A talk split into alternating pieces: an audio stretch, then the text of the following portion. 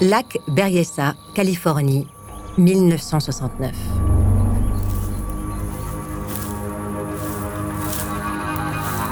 L'homme vêtu de noir remonte sans se presser la pente douce depuis les bords du lac. Il est 18h30. Les ombres de ce début de soirée s'étirent de manière paresseuse. Il fait encore doux pour un 27 septembre. Pourtant, on perçoit la fraîcheur du soir qui s'installe sous la frondaison des arbres. L'homme se dirige vers une voiture garée sur Knoxville Road à 200 mètres de là.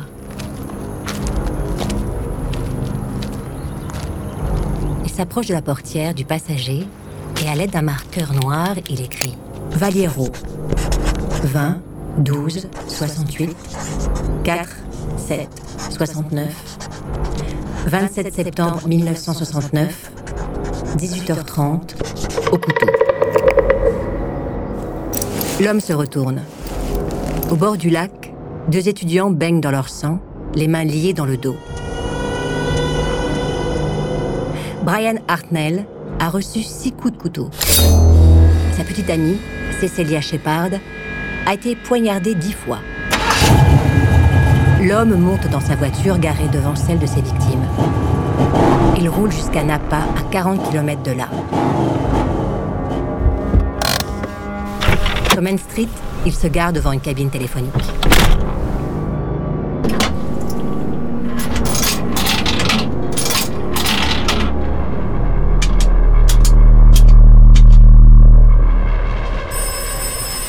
« 19h40. Bureau de la police de Napa. L'officier de permanence décroche. Je voudrais signaler un meurtre. L'homme a une voix claire. Il parle lentement, en détachant chaque mot. Non, deux meurtres. C'est moi qui les ai tués. Où est-ce que vous vous trouvez? Interroge le policier. Allô? Allô? Vous êtes là? La conversation est interrompue. Le policier ne le sait pas, mais à cet instant, les corps de Brian Hartnell et Cecilia Shepard ont été retrouvés. Brian va survivre à ses blessures.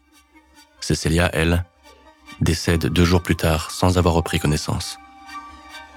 Le Zodiac vient de signer sa troisième attaque mortelle en neuf mois. La baie de San Francisco est devenue le terrain de chasse de l'un des plus mystérieux tueurs en série.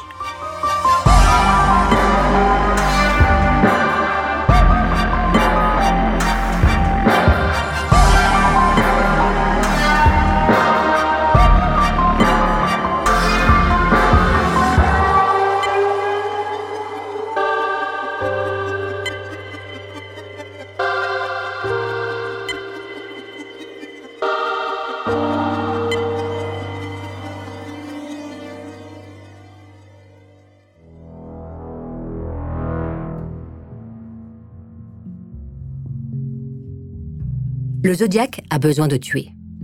Mais plus encore, il a besoin de se vanter de ses crimes. En quelques mois, il adresse une dizaine de lettres aux flics et à la presse. Il voit chaque courrier comme un jeu dont lui serait le maître et les policiers les jouaient. Il invente des énigmes. Il sème des indices. Il provoque et lance des menaces. 50 ans après les faits, personne n'a établi son identité ni pour quelle raison, pendant une année, il a terrorisé le nord de la Californie. La seule certitude dont dispose la police est que le Zodiac exprime un besoin maladif de reconnaissance. Dans ses lettres, ses cartes et ses énigmes cryptées, tout trahit l'arrogance et l'envie d'être célèbre. Plus encore que la pulsion meurtrière, il semble réagir au plaisir intense de sa prétendue supériorité sur ceux qui le pourchassent. Et il faut reconnaître que pendant plusieurs mois, il captive le public. Il se construit une légende qui rappelle étrangement celle de Jack l'Éventreur, ce tueur des quartiers de Londres qui assassina cinq femmes en 1888. Le Zodiac fait régulièrement la une des journaux, ce qui n'est pas un mince exploit dans une année 1969 dont l'actualité est particulièrement chargée. Le meurtre de l'actrice Sharon Tate par les fidèles de Charles Manson, la mission Apollo 11 et le premier pas de l'homme sur la Lune, Woodstock, la guerre du Vietnam ou encore l'assassinat de Robert Kennedy, fin 68. Rien ne réussit à l'éclipser. 30 octobre 1966, Riverside.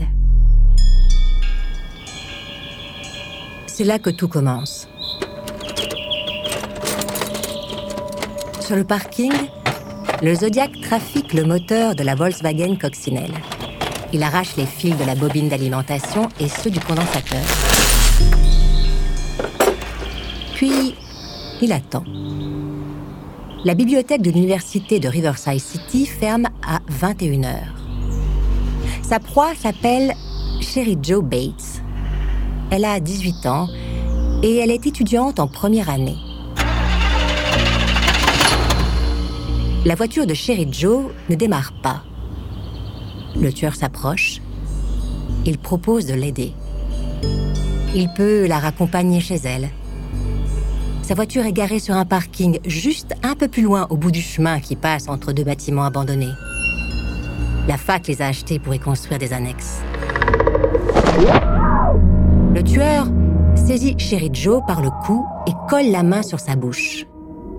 Il frappe une première fois, puis une seconde fois. Malgré les blessures, Sherry Joe se débat. Elle arrache la montre du tueur qui tombe dans l'herbe. La lame du couteau s'abat de nouveau. Elle sectionne la jugulaire. Sherry Joe s'effondre sur le sol. Le tueur disparaît dans l'obscurité.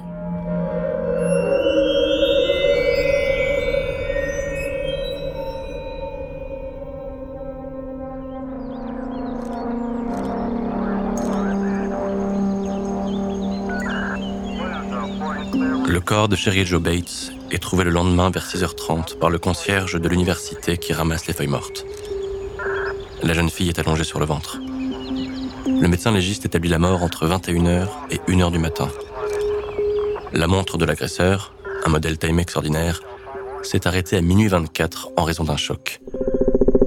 Il est toutefois impossible d'établir s'il s'agit de l'heure exacte du décès. L'autopsie montre que Sherry Joe n'a pas subi d'agression sexuelle. Elle s'est violemment battue avec son agresseur et selon les débris récupérés sous les ongles, elle l'a griffé en plusieurs endroits. Un cheveu brun est aussi récupéré.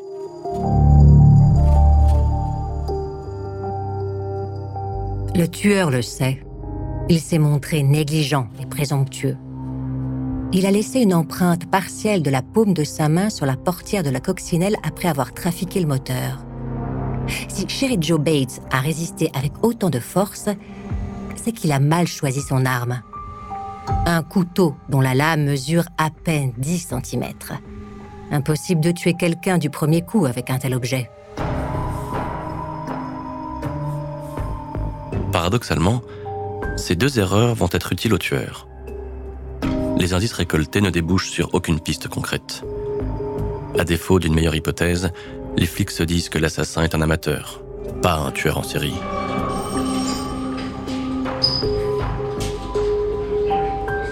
Le chef de la police de Riverside, Curly Kinkhead, assigne sept détectives à l'enquête. Les policiers interrogent plus de 120 personnes en quelques jours. Joseph Bates, le père de Sherry Joe, avec lequel elle vit seule, ses copines de classe, des étudiants qui se trouvaient à la bibliothèque, le personnel administratif, les voisins et des gens que la jeune femme a pu croiser dans la journée précédant sa mort. Tous disent la même chose. Sherry Joe est une étudiante sans histoire. Elle a emprunté trois bouquins la veille et elle a quitté la salle d'études à la fermeture, à 21h. Si la mort a eu lieu après minuit, comme le laisse penser la montre du tueur, qu'est-ce que Sherry Joe a fait pendant tout ce temps? Curly Kincaid n'en a pas la moindre idée. Pas plus qu'il n'est en mesure de proposer un mobile pour expliquer cet assassinat. Vol, agression sexuelle, affaire de drogue ou d'argent, vengeance Rien ne colle. Avant de continuer cet épisode, nous voulions vous remercier pour votre écoute. Si vous voulez continuer de nous soutenir, abonnez-vous à la chaîne Bababam Plus sur Apple Podcast.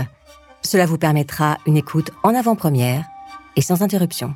ou bien écoutez ce message de notre partenaire, sans qui ce podcast ne pourrait exister. Ne partez pas. On se retrouve tout de suite.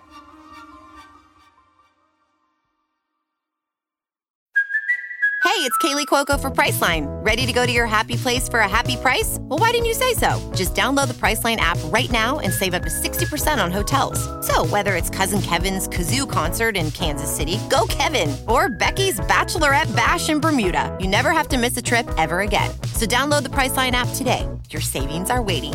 Go to your happy place for a happy price. Go to your happy price, Priceline.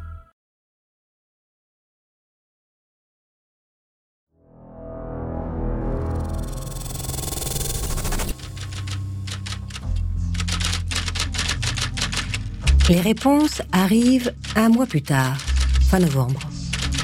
Le tueur expédie deux lettres dactylographiées identiques.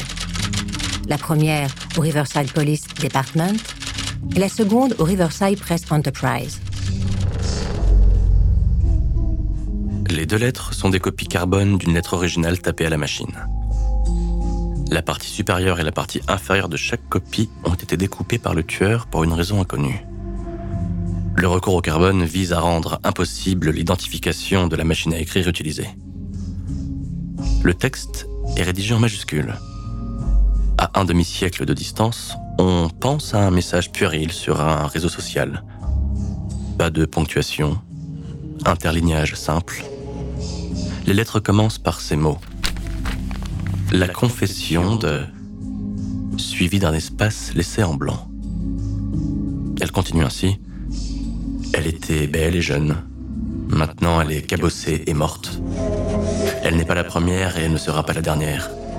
La nuit, je reste éveillé en pensant à ma prochaine victime.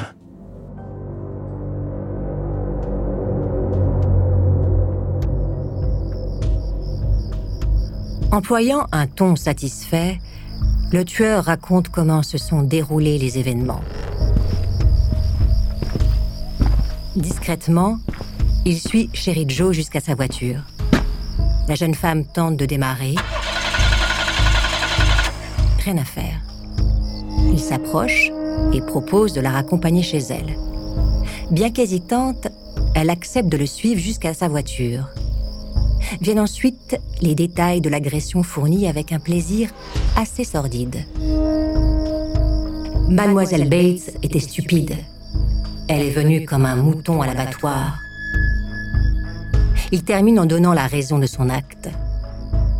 Je l'ai fait payer pour les rebuffades qu'elle m'a infligées au cours des années précédentes. Les flics orientent l'enquête sur le passé récent de la victime. Rien. Ils organisent une reconstitution. Rien. Ils interrogent une seconde fois les proches de Sherry Joe ainsi que de nouveaux suspects. Rien. Rien et rien. Juste des tas de détails supplémentaires inutiles dans lesquels ils se perdent.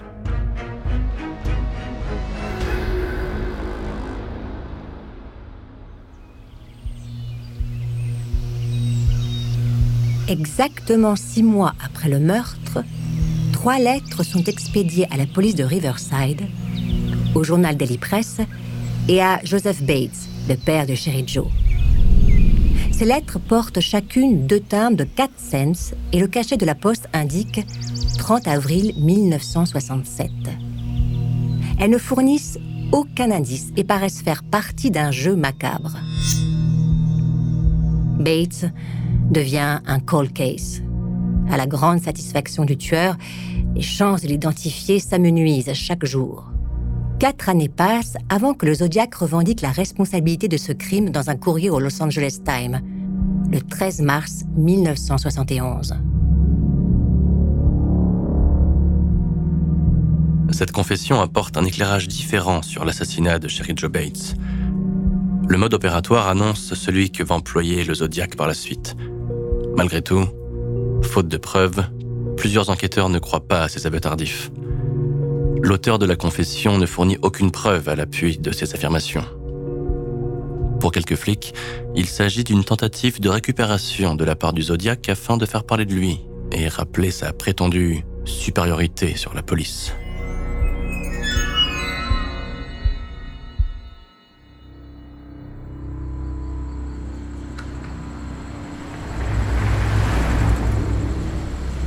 Lake Herman Road, est une route de campagne peu fréquentée qui relie la ville de Benicia à celle de Valero. En contrebas, un lac artificiel a été créé pour l'irrigation des cultures. Sur le bord de la route, un terre-plein est aménagé, qui se prolonge sur un chemin menant à la station de pompage. Un endroit discret, à l'abri des regards, idéal pour les rendez-vous en amoureux. David Faraday gare le break emprunté à sa mère sur le terre-plein. Il est à peu près 22h15 ce 20 décembre 1968. Il fait un peu froid et David passe son bras autour des épaules de Betty Lou Jensen. Betty Lou, 16 ans, émet un petit gloussement et se blottit contre David. David est passé chercher Betty Lou chez ses parents vers 20h. Les deux adolescents se fréquentent depuis quelques jours. Ce soir, ils sortent ensemble pour la première fois. Cela ne plaît pas à Ricky Burton, l'ex-petite amie de Betty Lou, mais elle ne se prend pas trop la tête avec ça. David et Betty Lou sont des lycéens sans histoire. Ils ont des amis. Ils participent aux activités extrascolaires et sont membres d'associations. David fait partie de l'équipe de lutte et veut devenir enseignant. Betty Lou souhaite postuler à une bourse pour faire des études d'art appliqué. Ils mènent la vie ordinaire des gosses ordinaires, dans des familles ordinaires qui ne connaissent pas de problèmes graves. Avant de monter en voiture, David a promis aux parents de Betty Lou d'être de retour au plus tard à 23 heures.